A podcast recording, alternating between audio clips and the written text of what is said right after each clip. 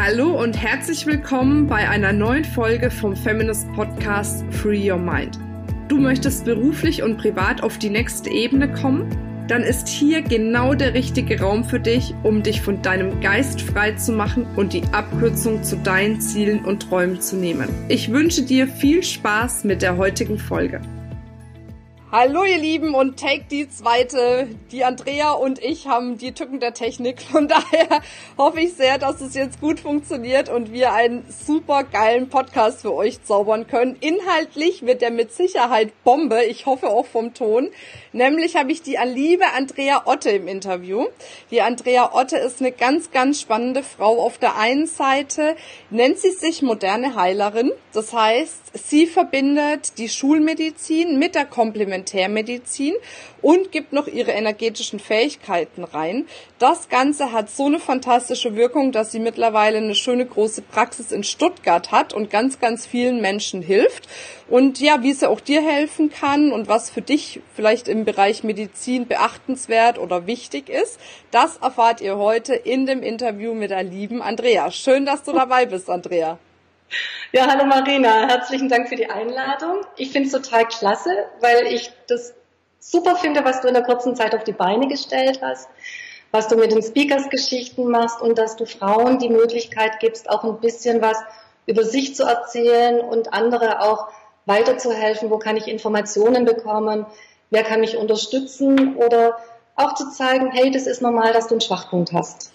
Dankeschön, ja, sehr schön. Gerne. ähm, Andrea, wenn man dich jetzt auf einer Strandparty trifft und dich fragt, Mensch, Andrea, du bist ja so eine schnieke Frau, du hast ja eine Wahnsinnsenergie, was machst du denn beruflich? Was würdest du antworten? Also früher hatte ich extreme Schwierigkeiten, heute würde ich sagen, ich versuche mit Hilfe von der Schulmedizin, Komplementärmedizin, meinen Fähigkeiten, das innere Licht wieder zum Strahlen zu bringen, dass die Ausstrahlung deutlich besser wird, weil die Frage ist immer, hm, das klingt esoterisch, ich möchte jemand das innere Licht zum Leuchten bringen. Wir sagen häufig, wow, hat er eine tolle Ausstrahlung, warum ist er verpeilt? Und mich interessiert, warum ist es so? Warum strahlt er richtig toll? Was kann ich davon nutzen für andere? Und das andere ist, warum ist er verpeilt? Warum strahlt er nicht richtig? Sehr schön. Ja. Und dabei ist jede Technik, die es gibt, richtig und wichtig. Ja, cool. Sehr schön. Ähm, ja, wie bist du dazu gekommen? Also wie ist dein Werdegang, dass du uns da einmal kurz durchführst? Okay, der Werdegang ist, dass ich ursprünglich vom Sport komme, intensiv Leichtathletik gemacht hat, eigene Verletzungen hatte, bin dann habe die Physiotherapie kennengelernt und bin dann zuallererst auf die Sportschule gegangen um eben in die verschiedenen sportlichen Bereiche zu kommen, Trainingsplanung, Rehabilitation, das war immerhin mein Leben. Habe die Physiotherapie gemacht, weil man dann einfach in den unterschiedlichen Bereichen helfen kann, sei es von Kleinkindern, Säuglingen bis uralt, aber auch vor allen Dingen Sportler. In dem Rahmen war ich auch in der Praxis angestellt, habe dann einen Patienten gehabt, der Schmerzen hatte ohne Ende, war ein evangelischer Pfarrer, das ging dann nicht. Habe gedacht, falls es dich gibt irgendwo, helf mir, ich weiß nicht weiter. Übungen gingen nicht. Ich war mit allem, was ich bis zu dem Zeitpunkt gelernt hat, sei Sport oder Physio, am Ende. Es ging nichts. Aus Verzweiflung habe ich die Hände hingelegt. 20 Minuten sind verdammt lang. Das schlechte Gewissen wird immer mehr. Naja, dann steht er auf, bückt sich, dreht sich und sagt, ich weiß nicht, was Sie gemacht haben, aber mir geht's richtig gut. Mhm. Also zwar ich habe Sport nicht, Physio nicht, was gibt's noch? Dann tauchte Kraniosakral auf. Ich bin dorthin gegangen, hatte bei einer Technik selber ein sehr heftiges Erlebnis. Das hat dazu geführt, dass ich hinterher bei meiner Kollegin, ich sollte eine Technik machen, ich konnte nicht mehr auf den Brustkorb fassen, weil auf dem Brustkorb lag eine Kanonenkugel. Mhm. Ich habe meinen Kursleiter gefragt und sage, was ist das? Und er sagte, er sieht's nicht. Wenn du sie siehst, mach was damit. Ja, dann habe ich die hochgehoben auf die Seite. Darunter sah es ziemlich matschig aus. Dann haben meine Hände angefangen zu kribbeln. So lange sich drüber bewegt, bis das gut war. Dann setzt sie sich hin und sagt, wow, mir geht's gut. Ich habe noch nie so gut geatmet. Die hatte Asthma. Mhm. Von dem Moment an habe ich gestaute Energie in Form von Gegenständen gesehen, sei es ein Strick um den Hals, sei es ein Messer irgendwo. Ich habe Leute gesehen und da hat mir niemand geholfen. Hm. Ja, keiner hat es gesehen. Ich habe Bücher gelesen, Chakren, Aura. Ich bin in Kurse gegangen. Reden mit jemand geht nicht, denn ich habe während der Ausbildung auch mal in einer geschlossenen Abteilung gearbeitet und habe nur gesagt, Andrea, da willst du nicht hin. Ja, ja aber ja. ich habe nirgendwo was gelesen und irgendwann dachte ich so, jetzt nimm's überhand, ich block das Ganze ab. Hm. Es war zu much. Aber ich wusste ja immer noch, Sport alleine, Physio ist es nicht. Und habe gedacht, du brauchst was Bodenständiges. Was gibt's? Es gibt die Deutsche Ärztegesellschaft für Applied Kinesiology, die Internationale Ärztegesellschaft für funktionelle Myotherapie. Ärzte. Ärzte, die über den Tellerrand drüber gucken, denen das wichtig ist, warum stimmt was nicht, wo liegt die Ursache drin, nicht nur das Symptom. Und habe gedacht, du lernst das jetzt von der Pike auf bei Ärzten, bei Schulmedizinern. Denn vorher, ich habe Osteopathie bei Jean-Pierre Varal gelernt, ich habe Fastentechnik bei Robert Schleib gelernt. Vor 20 Jahren hieß es immer, Osteopathie, Faszienweiche von mir, esoterischer Schnickschnack. Heute, 20 Jahre später, wird das normal. Mhm. Ja. Also das sind die Dinge, wo ich dann sage, ich habe klassisch Schulmedizin im Sinne von Sport und Gymnastik, Physio. Ich habe die Fähigkeit, Traumata, die Bilder von einem Trauma zu sehen, zu spüren, wo strahlt derjenige nicht richtig. Und ich habe über die Komplementärmedizin die Möglichkeit herauszufinden, liegt es an der Ernährung, Unverträglichkeiten, ist es vom Unfall, was braucht derjenige noch? Braucht er ein Coaching? Was braucht er die Psyche? Ich brauche im Prinzip alles, was ich jemals gelernt habe. Mhm. Und das verbinde ich in meiner Arbeit. Sehr schön. Was meinst du, weil du hast gerade angesprochen, auch Coaching, wie viel Prozent ähm, der Dinge, die zu dir kommen oder die Dinge, die Patienten ja. haben, wie viel Prozent davon brauchen wirklich etwas Ärztliches und wie viel Prozent brauchen eigentlich eher was äh, Psychisches? Jetzt ist immer die Frage, was versteht man unter ärztlich und was versteht man unter psychisch. Danke. Im Prinzip ist die Gretchenfrage immer die, meine Lieblingsfrage ist, die man im Coaching nicht stellen sollte, die Frage, warum?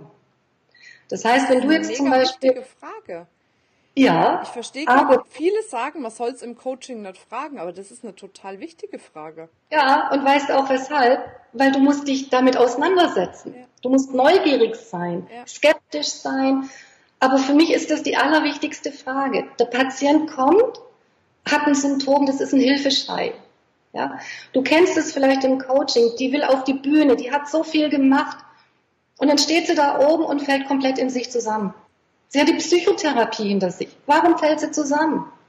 Wie viel kommt, ich habe das und das erlebt, aber ich habe Analysen hinter mir, ich habe die Sport hinter mir, aber ich fall in mein Muster. Warum? Ja? Und bei mir ist es so, wenn ich die Anamnese vom Patienten habe, dann kommt immer die ganz klassische Untersuchung, die schulmedizinische Untersuchung.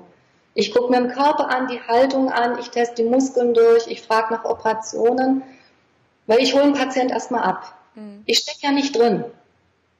Das Symptom ist nur ein Hilfeschrei, die Badewanne ist übergelaufen. Ich weiß aber nicht warum. Die kommen, mir ist in den Rücken reingefahren. Ich habe einen Menschen Vorfall.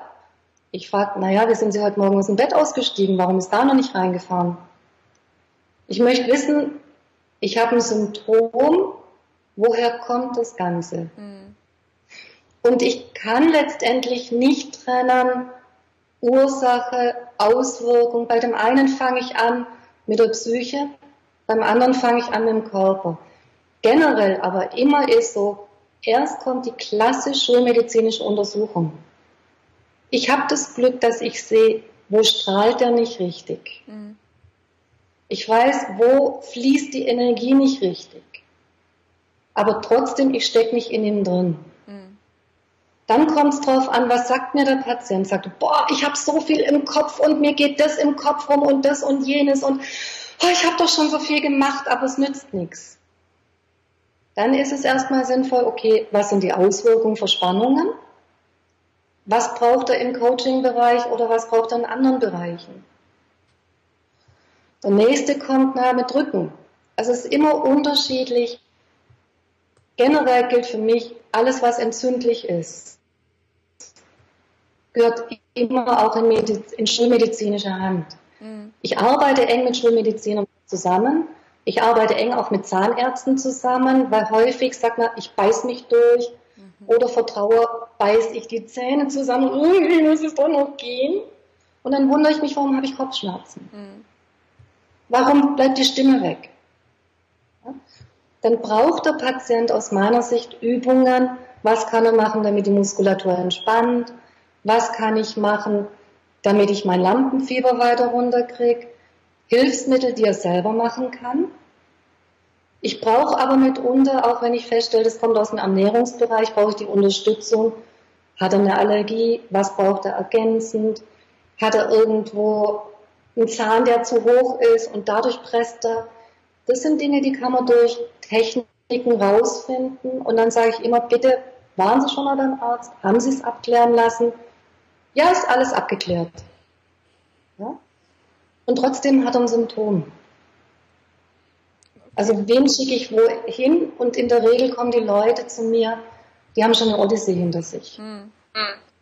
Ja, das ist, du gehst, wie gesagt, auf die Bühne und du hast immer dein Lampenfieber, du bist da oben und es geht nicht.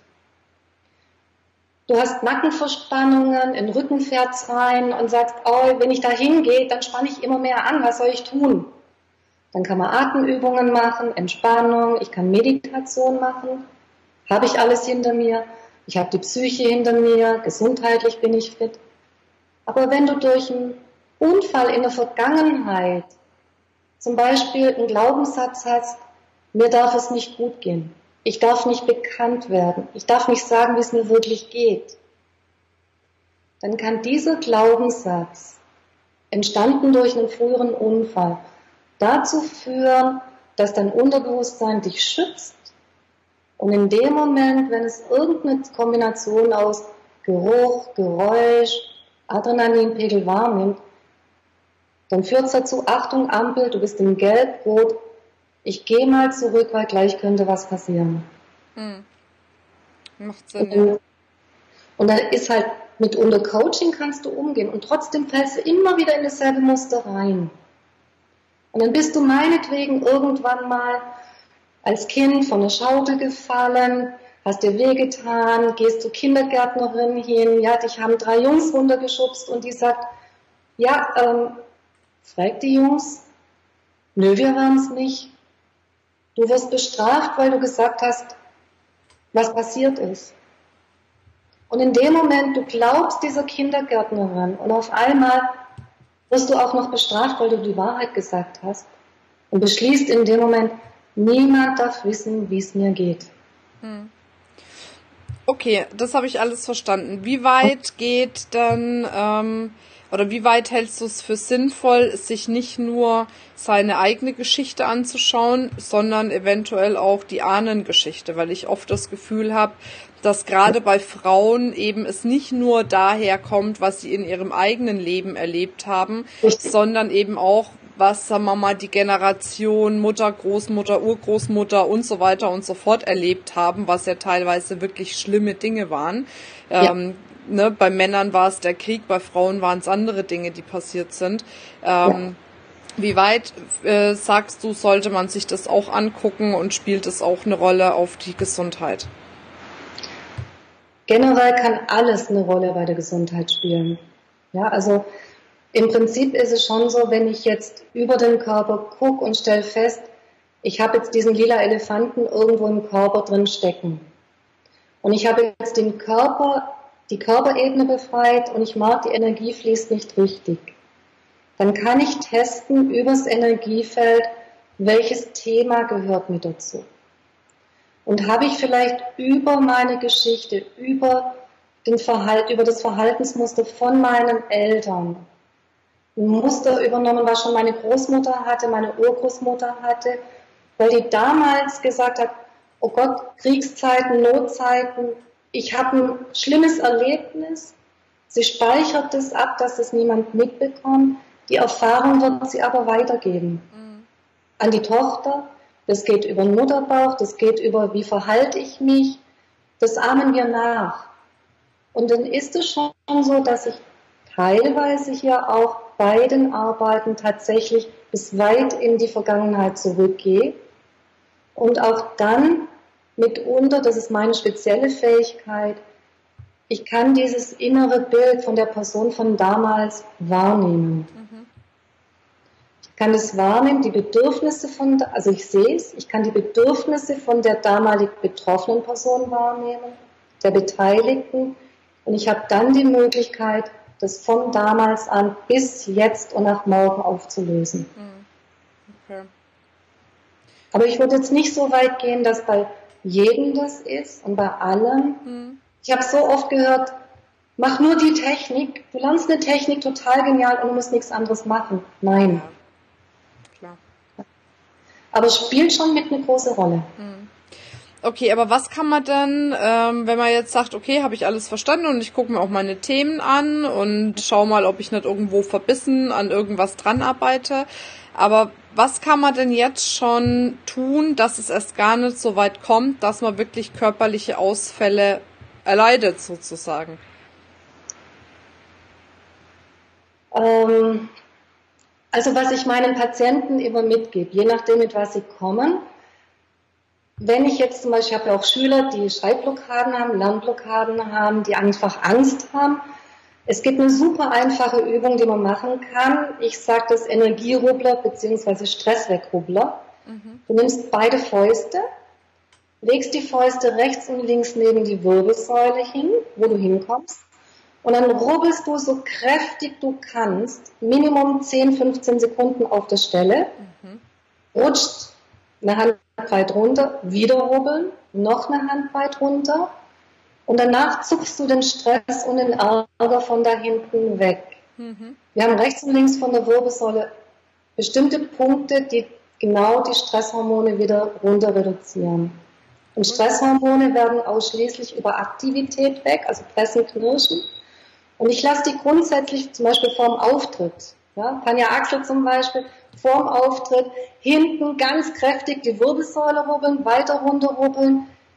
Es gibt eine Energie, du stehst anders da, fühlst dich wohler. Mhm. Kann man bei allem machen, wo man sagt, wie kann ich meinen Kopf schnell frei kriegen, wie kann ich den Stress ein bisschen reduzieren. Da hilft es ganz sinnvoll. Mhm. Die andere Geschichte, die ich häufig habe, sind Patienten, die sagen, oh, hm, ich finde da nicht die Lösung, kann ich was ad hoc schnell machen, mich beschäftigt es immer. Da gibt es eine Übung, ich nenne sie Brainstorming rechts-links. Mhm. Weiß nicht, ob du das kennst. Brainstorming kennt man. Ich sage immer, nehmen sich ein bisschen Moment Zeit, nehmen zwei Blätter Papier und schreiben oben drauf, was kann ich tun, damit ich erfolgreicher in meinem Job werde?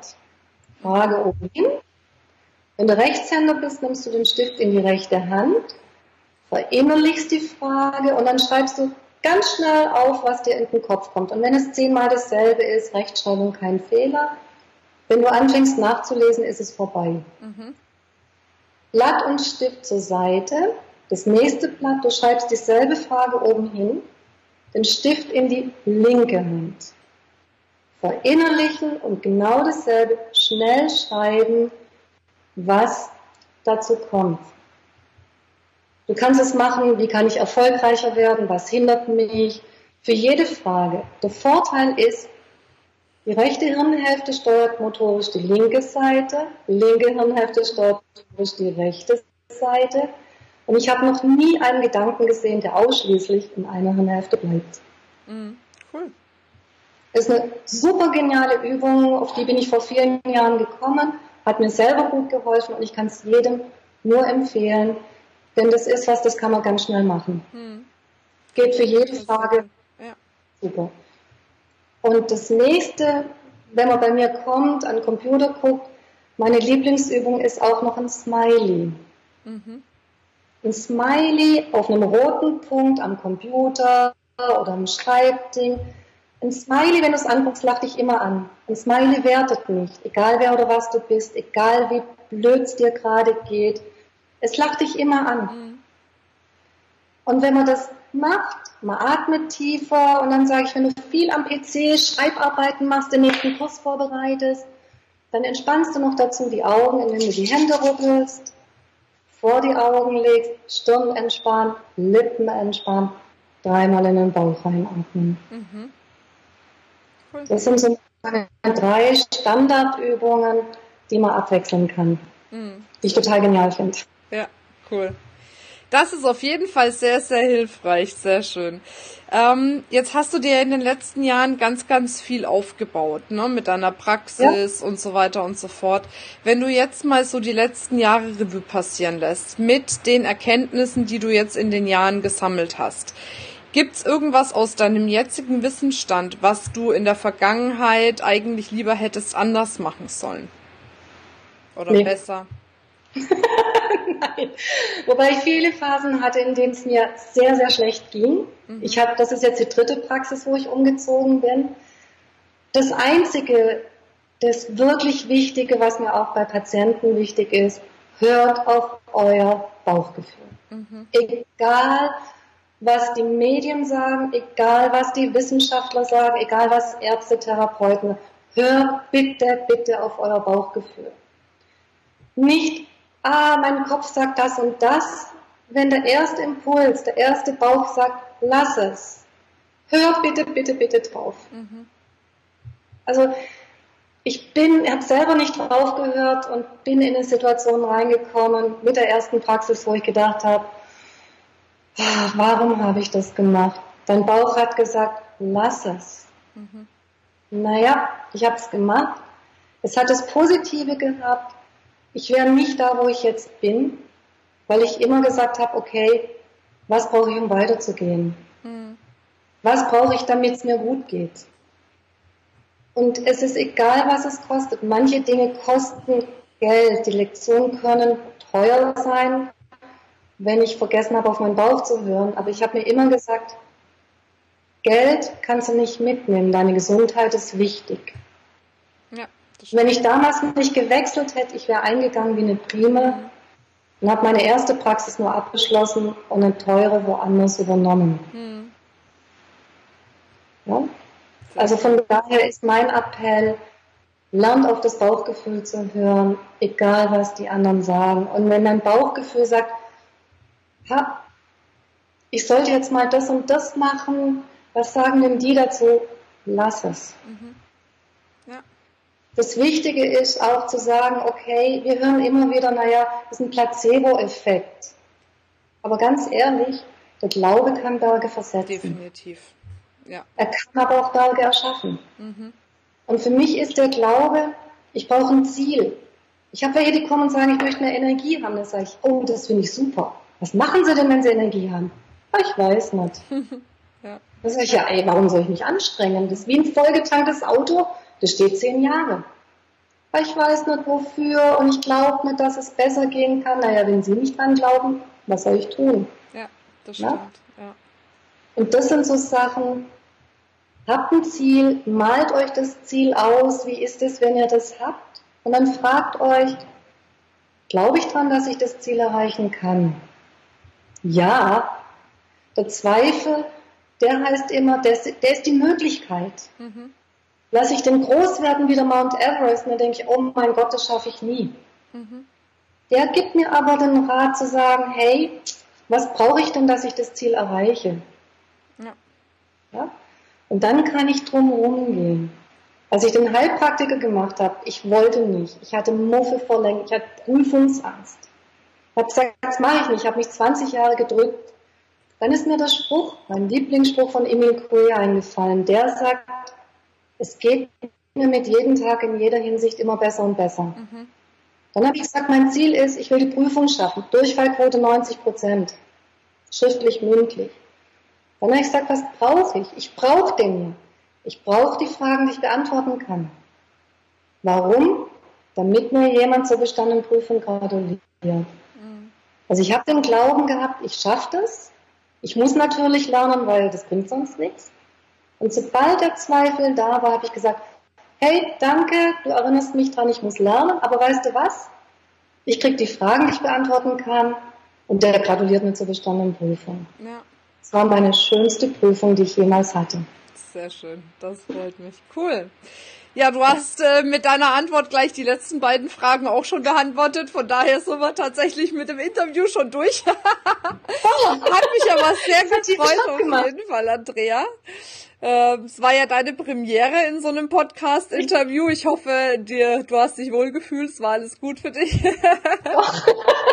ich danke dir auf jeden Fall, dass du uns so, so tolle Tipps mitgegeben hast, dein Wissen geteilt hast, deine Erfahrungen geteilt hast, ja. dass wir da einfach auch viel draus lernen dürfen.